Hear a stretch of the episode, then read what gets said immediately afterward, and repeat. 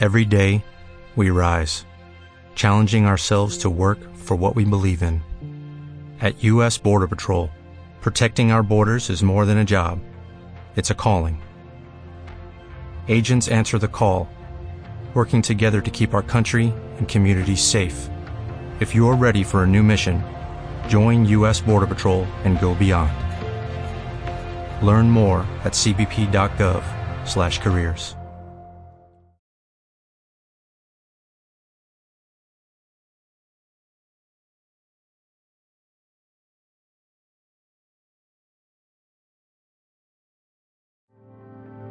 Desenredando la madeja, un recurso terapéutico.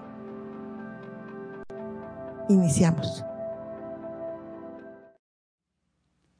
Muy buenos días a todos nuestros radioescuchas, nuevamente en una emisión más de nuestro programa Desenredando la Madeja, un recurso terapéutico. Yo soy Enrique Solórzano, soy psicoterapeuta, psicoanalista, psicólogo especializado en adicciones y en trastornos mentales. Y el día de hoy tengo el honor de encontrarme acompañado de un muy querido amigo, una persona a quien admiro mucho, su labor, su trascendencia, su congruencia. Eh, he sido testigo del cariño con el que él se brinda a los demás. Y bueno, pues sin más preámbulo, le doy la bienvenida a el, padre mm, Felipe, él es sacerdote jesuita de, del Colegio Oriente, del Instituto Oriente, y hoy accedió a acompañarnos en este programa para que hablemos un poquito los temas de la descomposición familiar y cómo esto lleva al consumo de adicciones, al consumo de sustancias, perdón, que, que, terminan siendo una adicción. Entonces, pues sin más preámbulo, bienvenido, padre. es un honor que estés con nosotros. Muchas gracias, Felipe. Pues bueno, antes que nada quisiera yo que te presentaras tú, tú pues, solito. yo soy Felipe Manuel Carrera, soy eh, sacerdote de la Compañía de Jesús. Este, estoy en el área de formación ignaciana en el Instituto Oriente de Puebla y pues este trabajando para prevenir y no lamentar, ¿verdad? Muy bien. Claro que sí, lo sé. Eh, padre, pues yo quisiera dar un preámbulo. Eh, nosotros en la clínica tenemos ya algunos años atendiendo pacientes adictos y desafortunadamente en las últimas etapas estamos viendo una modificación en las estructuras familiares importante, una modificación en los conceptos de familia, una modificación en el orden familiar, y una modificación muy grande que Mm, sin tener que ser eh, tradicionalistas ni mucho menos, pero sí podemos llevar un registro donde entonces ahora vemos que va tal vez hermanado a este cambio eh, con los chicos, ¿no? Tenemos cada vez mm, jovencitos mm, más eh, prematuros dentro del consumo de sustancias, eh, que cuando yo recibí hace 20 años mi primer paciente adicto a la heroína, eh, malamente lo digo, me puse hasta contento, ¿no? Porque dije, por fin voy a ver a un paciente que consume esto en, en vivo y a todo color, ¿no? Y hoy, hoy recibo 14 o 15 al año, ¿no? Entonces, en fin, pero ¿qué opinas tú? ¿Cómo, cómo han visto o cómo ves tú eh, esta transformación social?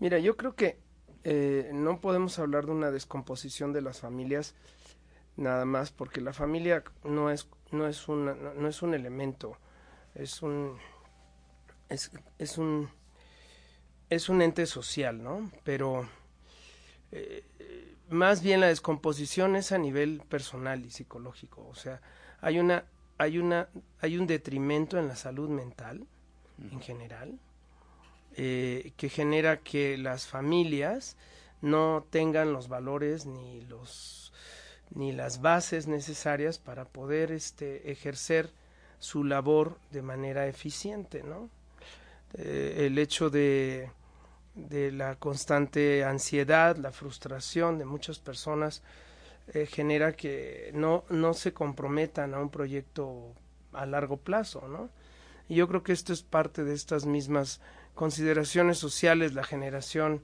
eh, X y la Z y la millennials y demás, bueno, en general este que viene del posmodernismo, son signos de, de un deterioro en la calidad del compromiso que cada uno tiene en su vida, ¿no? Eh, vemos que los jóvenes millennials eh, se desilusionan pronto de sus trabajos, de sus carreras, de su ejercicio profesional, de sus matrimonios. O sea, queremos placer, queremos gozo, gusto, eh, vida buena a, toda costa y, instantánea, ¿no? Y sabemos que todo, todo, todo gozo pues tiene un sacrificio y un trabajo previo que no, que no están dispuestos a asumir. Entonces, esta descomposición sumada a la exposición cada día más fácil que los muchachos tienen a este tipo de productos e, es una es un foco rojo para nosotros en el colegio y en las instituciones de educación superior. ¿Por qué? Porque cada día es más la oferta a menor precio, de menor calidad, con mayor daño psicológico y, y orgánico, y las condiciones que se requieren para poder estar expuesto a estas sustancias cada día son más, más grandes, ¿no? Entonces, es un problema sistémico que radica justamente eh, también en la formación y en la educación de los jóvenes, ¿no? Yo creo que un joven que tenga una, una, una serie de herramientas para poder sobrevivir en esta selva en la que vivimos, va a poder salir adelante, pero muchos se quedan en el camino, ¿no? Al no tener una familia, al no tener un padre, una madre.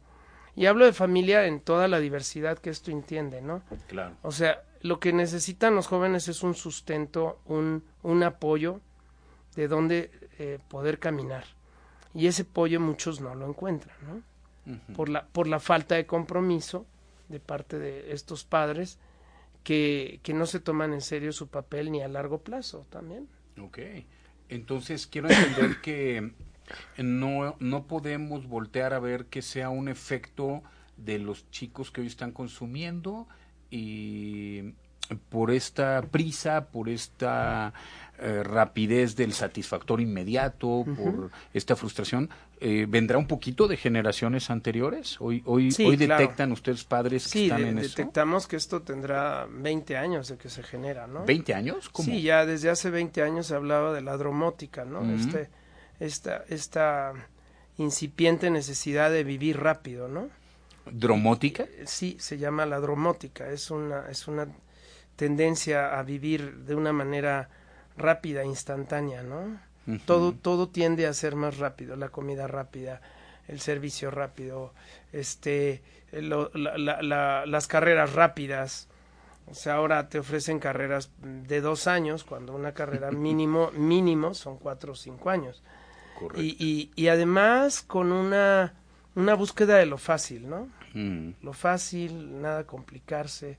Y bueno, y la tecnología nos ha facilitado muchas cosas, pero también nos ha quitado habilidades que teníamos que eran necesarias, ¿no? Como, como sumar o restar o dividir mentalmente, ¿no? Bueno, esta falta de satisfacción propia de los procesos lentos eh, hace que el goce que se tiene instantáneo genere más, deseo de más, ¿no? Y ese deseo de más a, la larga genera una ansiedad y un vacío, ¿no? Porque no hay más felicidad que la que tú encuentres, ¿no? Claro, entiendo. Dentro de este proceso de la dromótica, eh, ¿cómo, ves esta parte de la convivencia entre los jóvenes?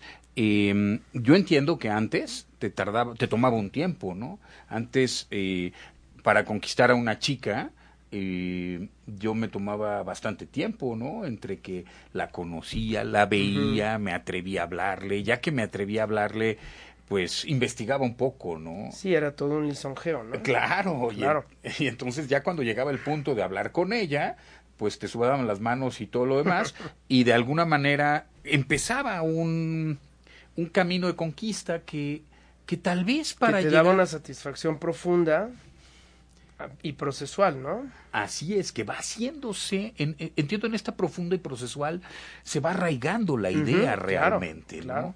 Y se va alimentando la... Te vas, te vas afianzando, ¿no? Exactamente. Y entonces ahora a mí me llama mucho la atención que pasan de eh, eh, eh, inscribirse en una página Así es. donde incluso puedes encontrar eh, páginas con tendencias gays, lo que tú homosexuales, bisexuales, eh, eh, heterosexuales, lo que sea. Y entonces si haces un match electrónico, ni siquiera... Sí. Yo, yo creo que ese match antes se hacía, bueno, si me gusta, le gusto, me vio feo, ¿no? Etcétera. Y hoy, bueno, si haces un match, la primera cita es para ver si en verdad me gustas y la segunda es para tal vez tener sexo. Sí.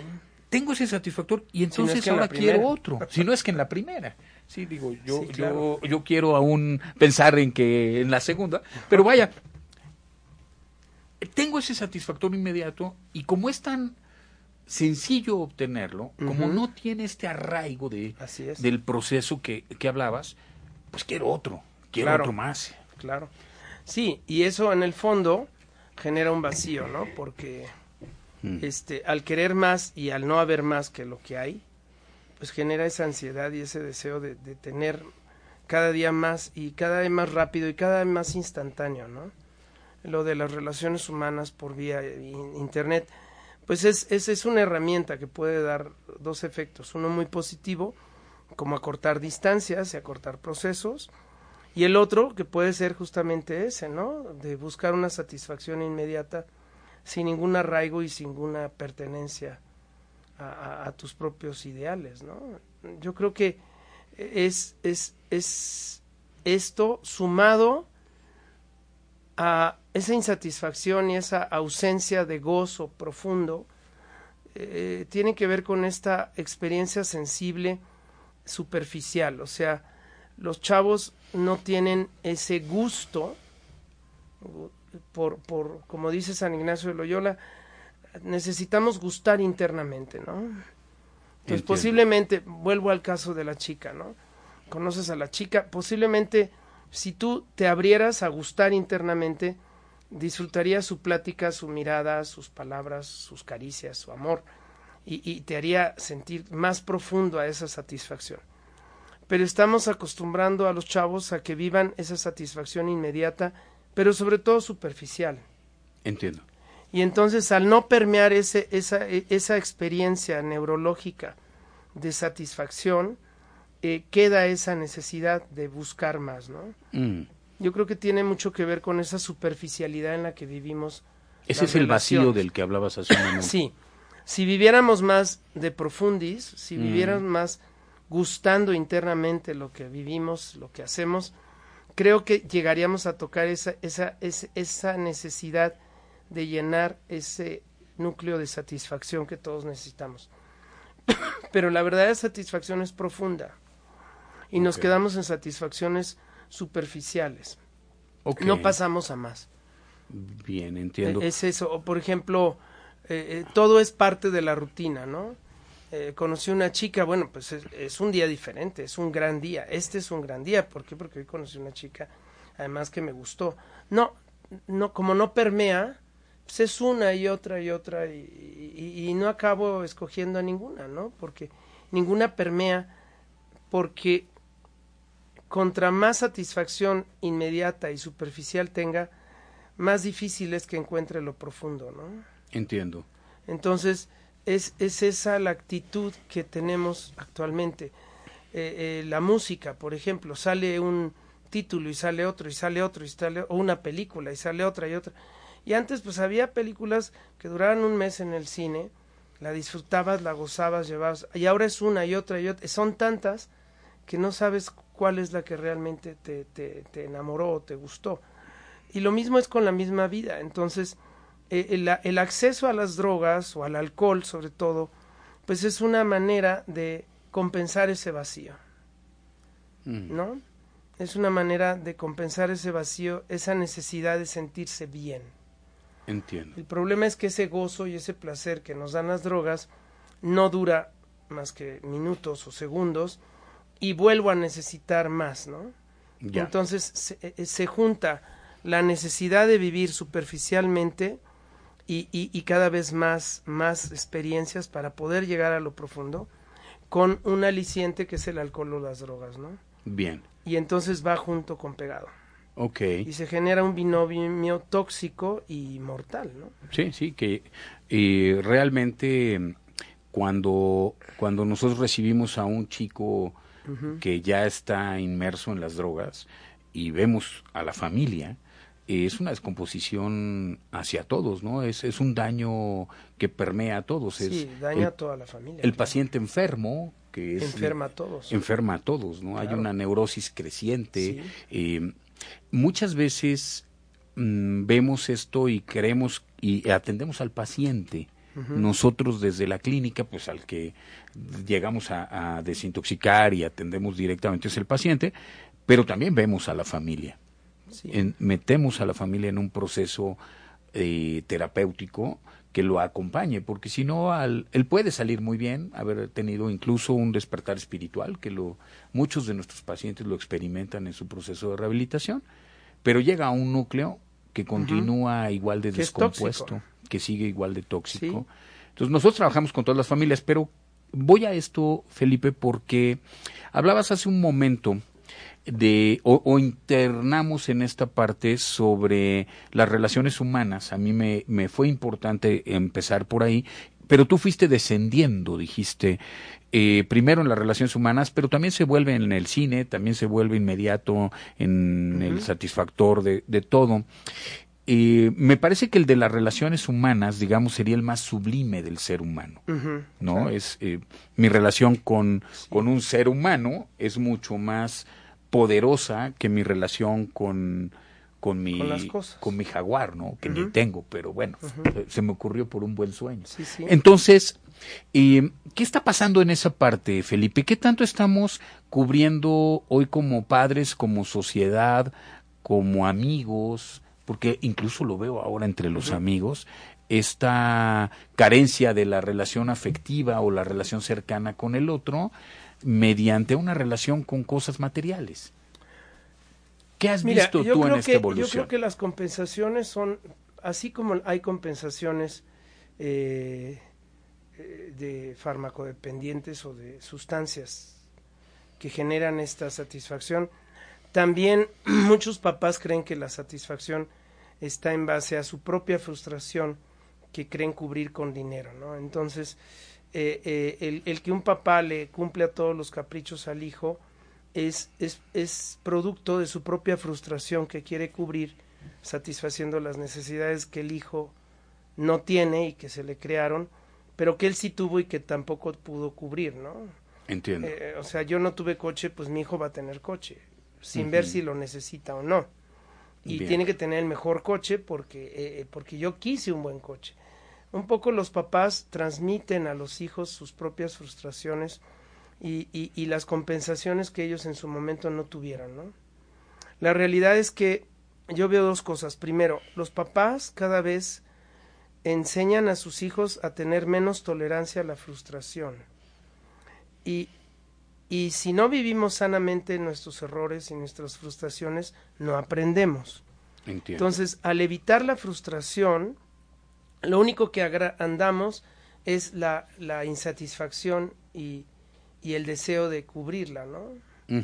Entonces, eh, no sabemos no sabemos aceptar que hay frustraciones en la vida y que hay y que hay este que hay situaciones que pues no tienen salida o solución entonces eh, queremos todo rápido inmediato superficial y si no lo tenemos, tenemos que cubrirlo con otra cosa que sea, que, que me permita sentirme otra vez superficialmente bien.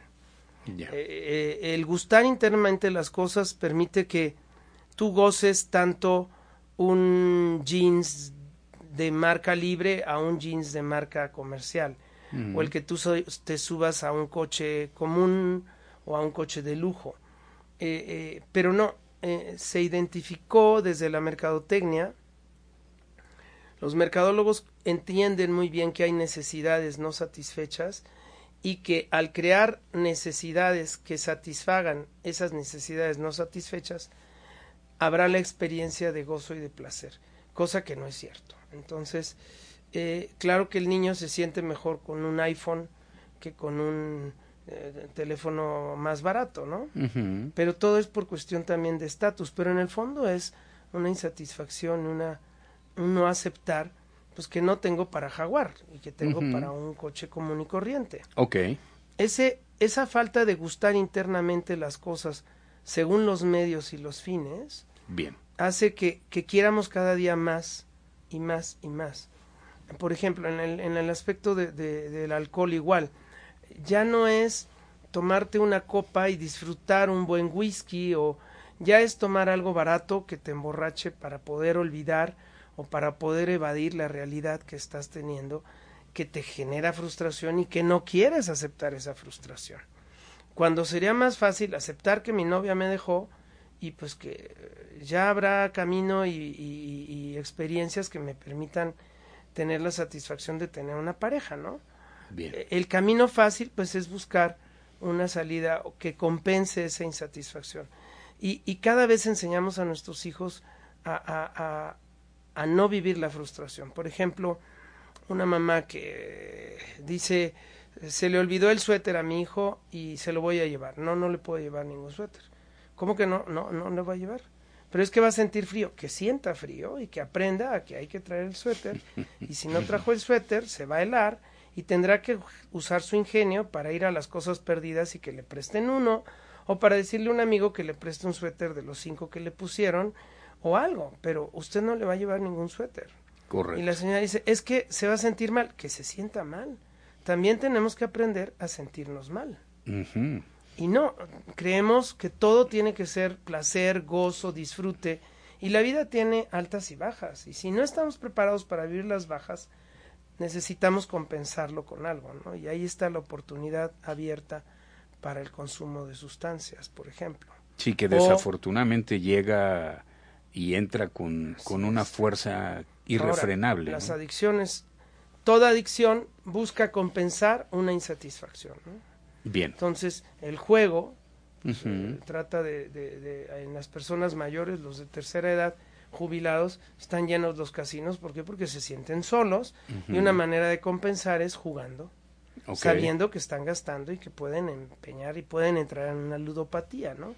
O la adicción a la comida, uh -huh. o la adicción al tabaco, o la adicción a, a, hasta, hasta cosas tan buenas como el cine, ¿no? Uh -huh. O el o sea, deporte. Toda, toda adicción tiene en el fondo una compulsión, y esa compulsión viene de ese vacío que no podemos satisfacer, o que no podemos aceptar, que nunca se va a cubrir o satisfacer. Pero Entiendo. también tenemos que aprender a decir, no se pudo. Y, y los jóvenes ahora creen que todo se puede. Sí. Entonces, en el colegio los enseñamos a que aprendan, pues tronaste matemáticas, pues tronaste, pues no puedes hacer nada. No eres bueno para matemáticas, simple y sencillamente. Ya, o claro. necesitas eh, eh, ponerte a estudiar más. Okay. Pero ese darles todo para que se sientan bien, pues no permite que el chico viva experiencias de frustración que todos tenemos que vivir, ¿no? Tampoco hay que provocarlas, la no, misma no, vida entiendo. te las da, ¿no? No hay necesidad, solitas hay llegarán. Necesidad, no hay necesidad. Claro. Y es, esto genera esa, esa insatisfacción permanente en los chicos, ¿no? O sea, un paseo o ida un, una ida al museo y pasan como japoneses tomando fotos y cuando les dices qué obra te captó, qué obra, no, ninguna. ¿Por qué? Porque nuestro nivel de percepción no es profundo, ¿no? Es Entiendo. muy corto. Me, me suena paradójico cuando estabas describiendo um, al padre que le da todo para que él no se frustre. Uh -huh. Y me empezaba yo a, a, recorrer la película en mi mente pensando en un chico que hoy está ante, ante una um, plataforma de estas de Extreme, a una uh -huh. plataforma de televisión, y, y, lo ves que ve y ve y ve y cambia y cambia y está uh -huh. viendo cinco series o cinco programas o cinco... Y no al, gustas de ninguna. Y no gustas de ninguna. Y el padre eh, hoy le da un carro, mañana le da un traje, pasado uh -huh. mañana le da otro satisfactor, queriendo que él no viva una frustración, pero uh -huh. me vino la idea de la frustración, lo que realmente generamos es más frustración. Claro, por supuesto. es una paradoja. Porque no capacitamos a que seamos tolerantes a la frustración. ¿no? Y en este ejercicio se hace un círculo vicioso. Hoy tengo esta mm, satisfacción inmediata, como ya pasó, no me satisfijo. Y entonces tengo que buscar otra. Y entonces tengo que buscar otra. Y ahí está la frustración en este cambio. Entiendo. Sí, mira, cuando, cuando hablamos de drogas en el colegio, obviamente ningún, ninguna sustancia tóxica es sana. Claro. Empezando por el alcohol, ¿no? Sí. Eh, y cuando les explicas, mira, si consumes alcohol abajo de los 21 años, tu cerebro no acaba de formarse y hay un daño cerebral serio que luego se va a presentar a los 50, 60 años con disfunciones eh, importantes de, de, alguien que tomó muy joven, porque el cerebro tiene, se toma su tiempo para madurar. Entonces, tanto las, las sustancias psicotrópicas como, como el alcohol generan este tipo de daños a largo plazo en el cerebro. Tú se los puedes explicar, pero si ellos no han vivido la experiencia de ir a un lugar donde vean personas ya derrotadas, que ya no tienen solución, si no lo viven y no lo ven y no lo escuchan y no lo perciben, es, es muy difícil que lo entiendan, ¿no? O cuando les dices tienes que ahorrar para el futuro porque te puedes quedar pobre y solo, eh, cuando van a un asilo y ven a las personas en esas condiciones, entienden. Entonces, también los papás tienen que enseñar a sus hijos a exponerse a la realidad tan cruda como es. Bien. Y los papás les ponen una burbuja de cristal en donde no quieren que vean nada más que lo lindo y lo hermoso del mundo y no los exponen a las realidades trágicas de la vida. Y, y, creo que las experiencias en el colegio buscan que el chico se exponga a las realidades trágicas del trabajo, del campo, de, los pobres, de los vulnerables, y si yo no lo veo con mis propios ojos, no lo creo. Entonces el papá le puede decir, mira, no tomes esto porque es muy malo. Si yo no veo a alguien que se está muriendo en el hospital por el tabaco o por, por el acceso de alcohol o de drogas, no lo voy a creer. Ya. Y, y lo tenemos en muchas informaciones, en Internet, pero los papás no quieren exponer a sus hijos muchas veces a eso porque tienen miedo de que sufran, pero parte de la vida es sufrimiento. ¿Sí? Y cuando yo sufro por el otro, estoy desarrollando compasión. Ok. Y conciencia de que no quiero estar así.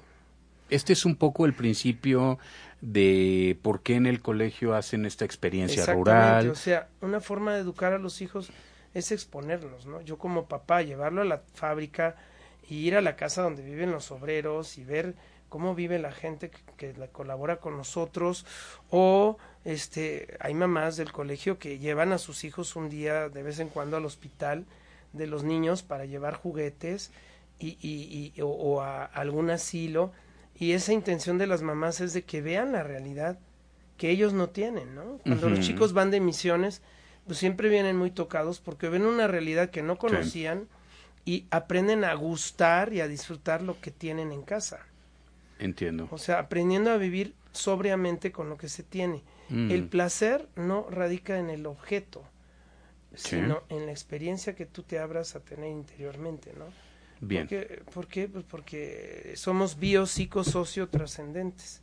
Y esa dimensión espiritual trascendente, cuando es tocada, pues es cuando genera ese verdadero placer por, por una noche con una persona, o por una cena, o por lo que sea. O sea, ese gozo de estar con alguien y disfrutar de su persona, o de gozar de un buen tabaco o de un buen cigarro, ¿no? Entiendo. Yo creo que en esto es importante entender. Los papás les pueden decir a los chicos, mira, este, las drogas son malas, pero bueno, hay drogas peores, pero la marihuana no te hace daño. Bueno, pues no saben que también antes de los 21 la marihuana es fatal para el cerebro y, y creemos que no pasa nada, ¿no? Porque el papá dice, no pasa nada, ¿no? Todo tiene consecuencias y sí pasa. Y, y una vez que ven que la marihuana no les satisface lo suficiente, es muy fácil pasar a las otras drogas, ¿no? O hasta los que combinan varias drogas. Y todo es por esa falta de satisfacción interior. La marihuana eh, está comprobado que es un gatillo de la esquizofrenia. Es uno de los disparadores primarios de, de, la esquizofrenia. Cuando una persona tiene ya una mm, predisposición genética, biológica para la esquizofrenia, y viene el consumo de marihuana y pues es un gatillo, le ayuda. El, la, la, predisposición genética es el 33% y el otro 33% te lo da el consumir marihuana. Entonces ya tienes un 66% más de posibilidades de alguien que no consume y pueda tener la, la, la predisposición genética, ¿no? Sí, yo creo que también en el fondo muchos papás, yo sé que aman a sus hijos, pero muchos papás viven más hacia el ego que hacia abiertos al otro, ¿no? Mm. Este, ¿Cómo es esto, Felipe? Sí, o sea, el hecho de decir, eh, por ejemplo, en el caso de la marihuana, ¿no? Pues fuma marihuana, bueno, pues no, no pasa nada, es una droga. Este, no, pero este, piensa en el otro, o sea, ponte en los zapatos de tu hijo. Entiendo, ya. Están más en su ego pero protegiendo están más en sus su miedo. negocios o en sus asuntos o en la nueva relación que están emprendiendo o en la nueva empresa que en lo más importante que tienen que son sus hijos no a veces eh, están más atentos de todo menos de lo que deben de estar. Y los chicos lo gritan y lo piden no que haya atención. Ustedes lo ven. Ustedes con tantos chicos son testigos de esto. hay situaciones familiares muy dolorosas que los chicos viven y que bueno afortunadamente en el colegio hay canales eh, personas capacitadas que, que, están para eso, ¿no? Entiendo. No, no, lo digo nada más por los jesuitas, que somos no, no, no, claro. sino también el personal, los maestros. Y sí pedimos que estén muy atentos a ver, a percibir al alumno y que, que capte si anda más triste que antes o si está más enojado para llegar y decir cómo estás, ¿no? Ya mm. que en su casa no se lo preguntan muchas veces. Y entonces ahí entra la labor de, de las escuelas también los institutos educativos no deben de solo de formar alumnos, no, también tenemos que formar familias y tenemos que formar papás y mamás. Y, y, es ya ahora muy común que haya institutos que tienen escuela de padres, ¿no? Ok. O consejería para padres. ¿Por qué? Porque trabajas con familias, no trabajas con niños. Sí. Eh, eh, cuando nosotros hacemos el proceso de admisión, no cuidamos tanto al niño, porque el niño puede tener cambios y está creciendo y puede está en ese proceso. No, lo que nos preocupa es lo que ya está formado, o sea, los papás. Ya, entiendo. O sea, dependiendo el tipo de papás, vas a tener alumnos, ¿no? Entiendo. Si tú das entrada indiscriminada a todo tipo de papás que no se responsabilicen de sus hijos, pues nosotros tampoco vamos a poder eh, suplir la responsabilidad de los padres, ¿no? Entonces, cuidamos mucho que sean chicos que tengan un papá, una mamá, un tutor, alguien en quien poderse apoyar, ¿no? Bien. ¿Cómo, ¿Cómo lo va enfrentando el instituto? ¿Cómo, cómo ha ido evolucionando?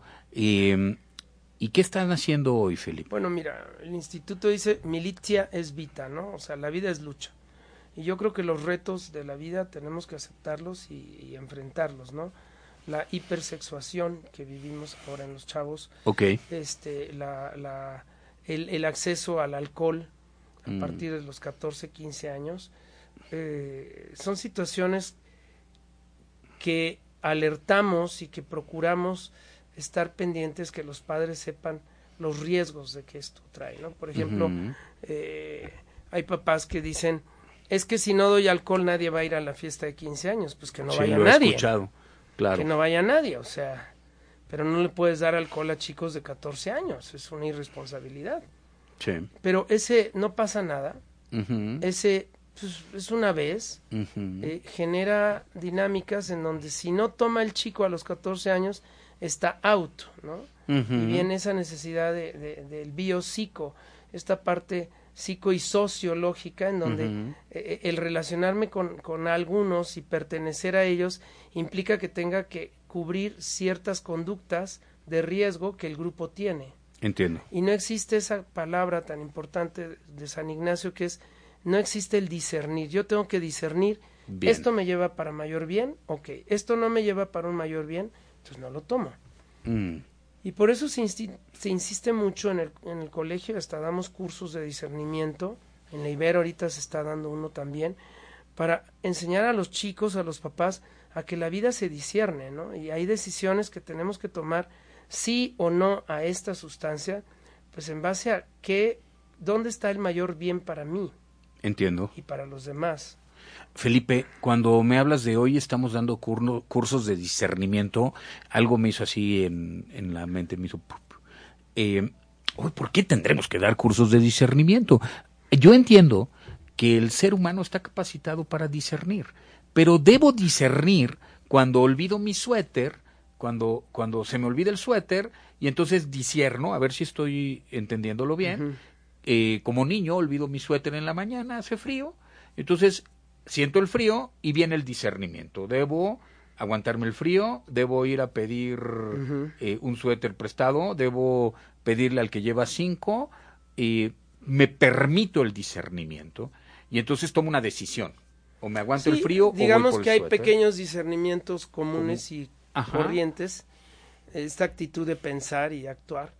Y hay discernimientos, me caso, no me caso, este estudio esta carrera y otra, ¿no? El discernimiento como tal se usa para grandes decisiones, pero tenemos que tener una actitud discerniente, ¿no?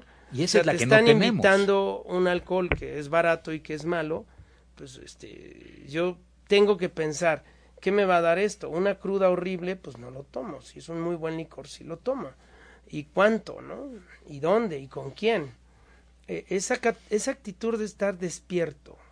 Bien. Los chicos están adormecidos. Esta dromótica, esta velocidad, no nos permite disfrutar. Es como si vamos en un tren de, de estos europeos que te, de París a, a, a Lyon en dos horas. No ves nada, ves, ves, ves, ves solo una, una ráfaga de, de imágenes a mil por hora que no te permite disfrutar el paisaje como cuando íbamos en un tren que iba a 100 kilómetros por hora y que El podías Chihuahua disfrutar Pacífico. Chihuahua o el, o el Puebla Veracruz que veías las cumbres de Maltrata y gozabas, ¿no? Ahora es tan rápido que no gozas nada, no ves nada. Este, e- es, es un poco esa vida. Vivimos en un tren que va a mil por hora y no nos permite gozar y disfrutar internamente la vida y las cosas, ¿no? Desde una buena, un buen plato de mole o un buen plato de chalupas hasta, vamos, una buena noche con alguien, este, íntimamente hablando, ¿no? O sea, eh, todo es rápido, todo es, y es- eh, no permea. Es como si yo echara agua y no dejo que el agua permee hasta las raíces, ¿no? Entiendo. Tengo que echar agua suficientemente para que permee a las raíces. Dicen, este ya está mojado, no, no, ah, rasca y por dentro está seco. Tienes que echar suficiente agua para que el agua permee hasta la raíz. Estamos regando en la pura superficie para que se vea negra la tierra, pero las raíces están secas. Es un ejemplo, una, Sí, me una queda, metáfora, muy, ¿no? me queda muy claro. y, y- y- cada día están más secas las raíces. Y entonces cuando tienes un problema como los que tú tienes en la clínica, no hay raíces nutridas, no hay nutrición a esas raíces y están secas Sí. y se mueren. Sí, sí. eh, mm, en este discernimiento profundo del que dices, bueno, hay discernimiento para pequeñas cosas, pero me parece que el chico en el colegio, por lo menos lo que yo he podido vivir, va aprendiendo a discernir. Sí, el- así es. Los, eh, en, en todas las actividades que tienen como como decías, las misiones, los servicios sociales, el servicio rural, eh, experiencia, ¿no? Social, son experiencia rural, experiencia la, exposición. la exposición. Eh, cuando al final tiene que decidir para qué carrera se va, Todo esto acumula la decisión, ¿no? Les ayuda. Sí, por ejemplo, tenemos, después de que salen de la, de la prepa, tenemos el voluntariado jesuita, entonces se van a alguna misión a trabajar en- con gente vulnerable, no saben qué estudiar y en esa exposición les ayuda a definir, no, pues no había pensado, pero hace falta esto, yo quiero estudiar aquello. Como que la, la experiencia de voluntariado los ayuda a definir qué es lo que quieren para su vida, ¿no? Pero esta actitud de discernimiento requiere de oración, o sea, de esta capacidad de concentrarse y de conectar con uno mismo Sí, para, yendo a la raíz, ver qué tan seca está bien. y qué necesita para nutrirse. No lo hablo solamente... ¿Esto nos lo da la oración? Eh, La oración es ese espacio que te das tú para que lo que vives permee hasta el, el fondo del alma, o sea, hasta el corazón, ¿no? No hablo de rezar, hablo de No, orar. no, orar, O sea, claro, tener una actitud orante es es estar, dejar dejarte impresionar en el fondo por la realidad diaria que vives, ¿no? O sea, estar en oración es poder, Mm. es poder estar con una persona que te necesita en ese momento y la acompañas porque necesita ir a consulta y no hay quien la lleve, ¿no? Entiendo. E- esos, esos, esos encuentros, Eso es oración. esos encuentros son parte de esa, de esa vida orante, ¿no? Porque lo estoy haciendo porque quiero gozar, porque quiero disfrutar, porque quiero ser útil, porque quiero estar con él, que se sienta acompañado y querido, por ejemplo, ¿no? Ok. Eh, oración es aquello que de la realidad permea hasta el fondo de tu alma y te hace pensar y actuar, ¿no? Es ese espacio que te das. Eh, Y si todos tuviéramos la oportunidad en el fin del día de darnos cinco minutos de oración, ¿qué pasó hoy? ¿No? ¿Qué pensé de eso? ¿Qué sentí de eso? ¿A qué me invita a hacer? ¿Esto que me invita a hacer me ayuda o no me ayuda a ser mejor persona? Y si me ayuda, lo tomo. Y si no me ayuda, lo dejo a un lado, ¿no? Este, este, esta capacidad de hacer este examen diario Y disfrutar, ¿no? Disfrutar las cosas.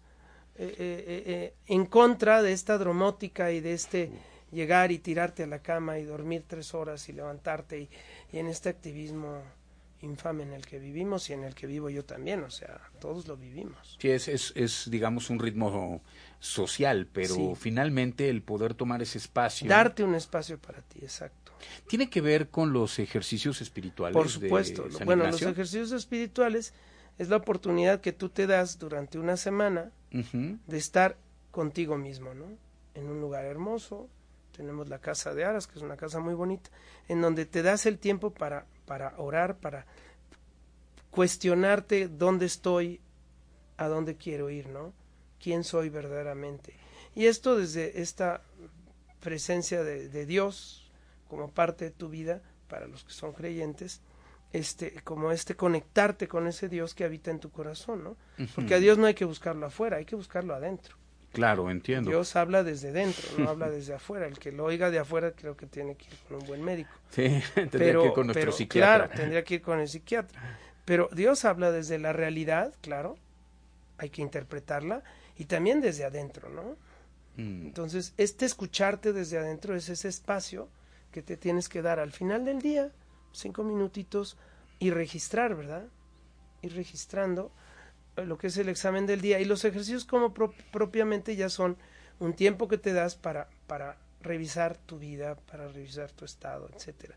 Siempre hay que corregir, una máquina se desgasta y el ser humano también se desgasta y hay que ajustar y corregir el, el- el- el actuar psicoespiritual, ¿no? Yo creo que eso no hay tiempo, no nos damos tiempo para eso. Eh, los retiros que damos pues son de un día y sí ayudan a que los chicos entren en esta dimensión interior, ¿no? Pero es, es, es, un, es una gotita de agua en, en litros que se requieren, ¿no? entiendo. Eh, Yo creo que eh, las prácticas piadosas y religiosas de bendecir la mesa, de, de persinarnos antes de ir a, a- a- al colegio son buenas, pero si las hiciéramos más desde la reflexión, ¿qué pasó hoy? Este, ¿qué te dijo el día? ¿Qué te dijo Dios este día? No, pues la maestra me dijo que hice muy bien el examen. Ah, ¿y eso qué quiere decir? Pues que cuando estudias sacas satisfacciones, ¿no? Al decir, ¿cómo les fue bien? Ay, qué bueno, y ya.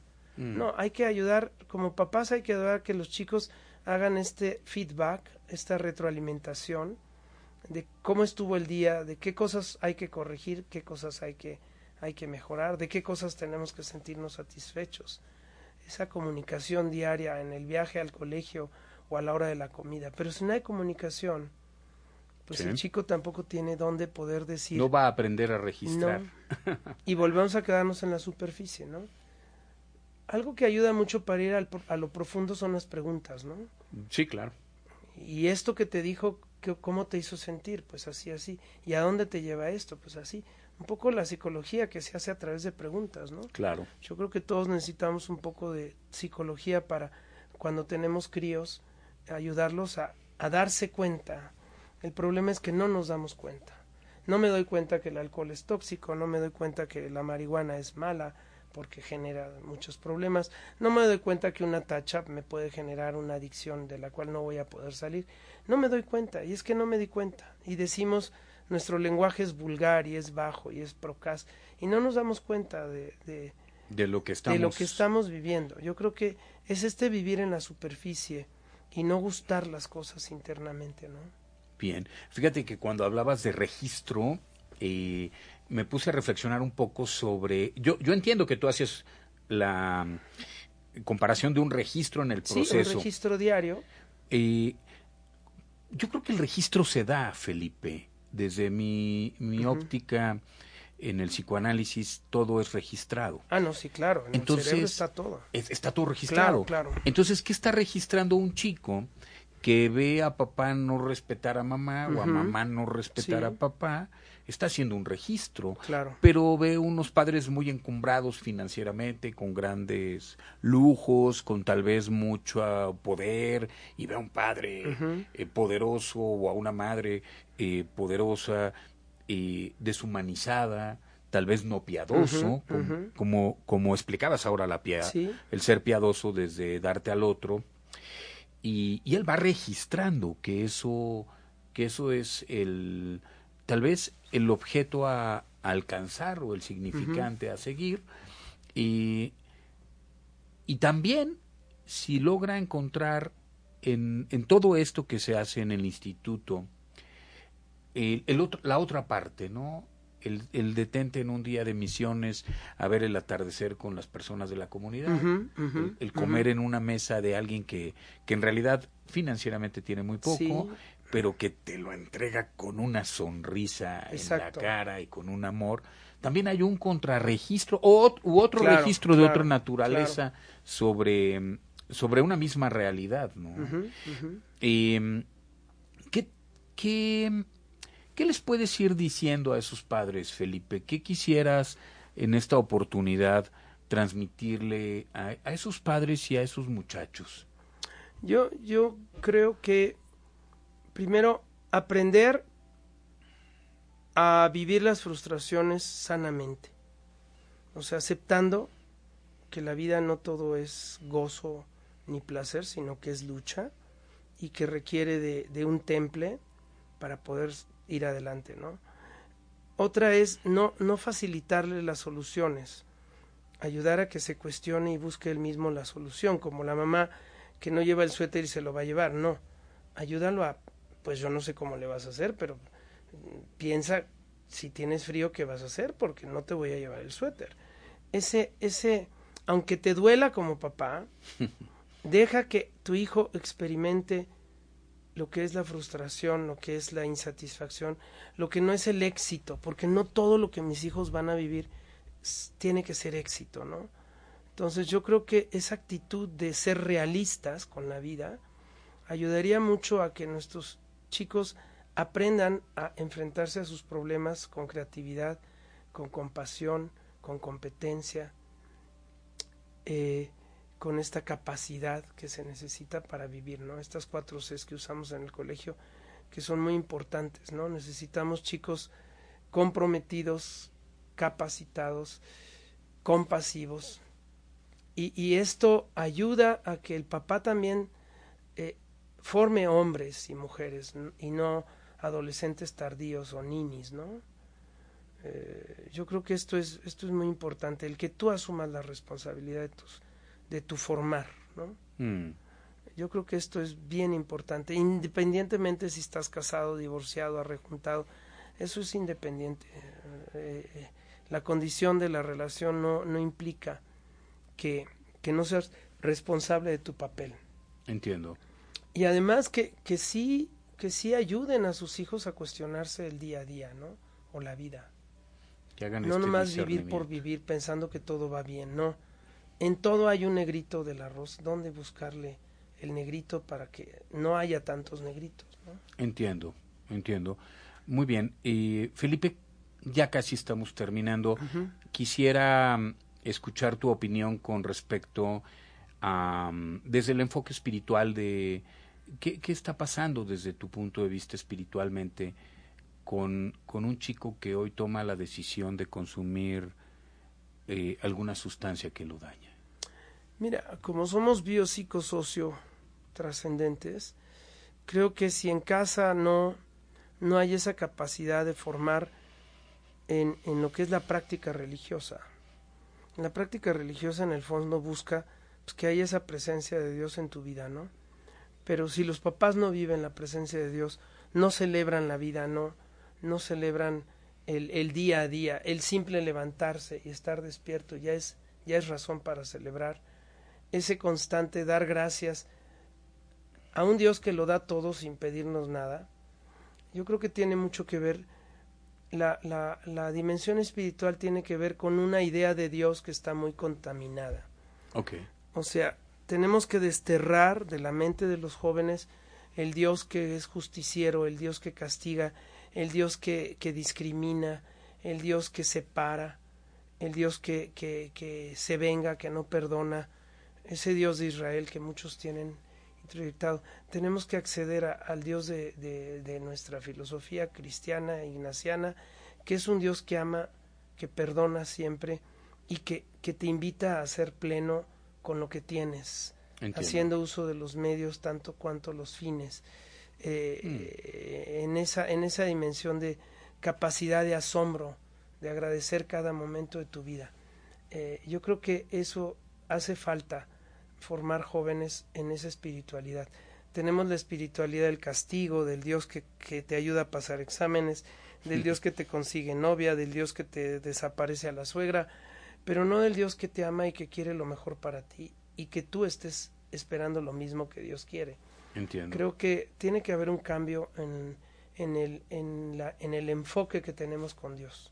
Bien. Buscarlo más dentro que afuera también, ¿no? Claro. No es el Dios milagrero, intervencionista. Uh -huh. Es un Dios que te ama y que, como un papá, te observa y quiere que tú seas lo mejor que puedas hacer en la vida, ¿no? Muy bien. Me parece que tendríamos que hacer otro programa, Felipe, donde habláramos un poco de esa parte espiritual. Sí, es algo importante en la vida de los seres y humanos. tal vez, tal vez uno no nos alcance. Elemental. claro. Y yo creo que sí lo descubrimos con la gente, con la gente sencilla, la gente que sabe vivir la vida con, con la dureza que tiene y que nunca pierde la fe en que Dios no los deja de su mano, ¿no? Sí, sí, por supuesto. Con un aspecto un poco milagrero, pero es, es real. Sí, Sí, Eso entiendo. ayuda mucho más a no creer. Muy bien. Felipe, eh, ya estamos por terminar. Te agradezco muchísimo de todo corazón Hombre, que, que, nos hayas acompañado el día de hoy.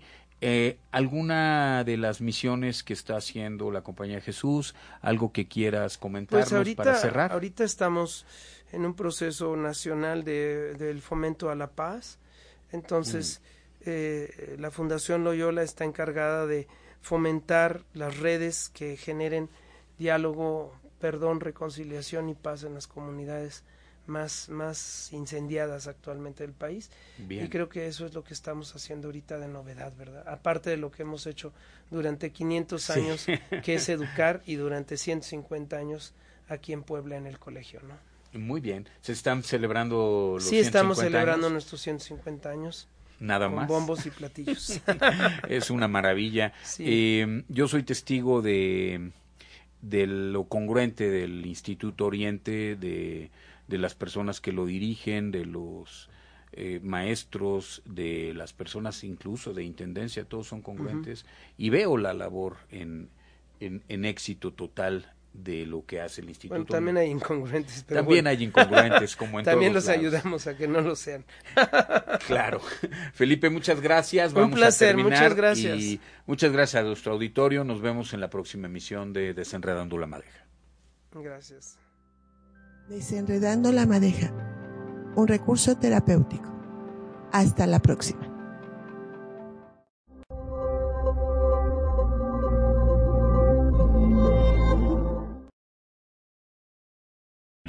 O'Reilly Auto Parts puede ayudarte a encontrar un taller mecánico cerca de ti. Para más información, llama a tu tienda O'Reilly Auto Parts o visita oreillyauto.com. Oh, oh,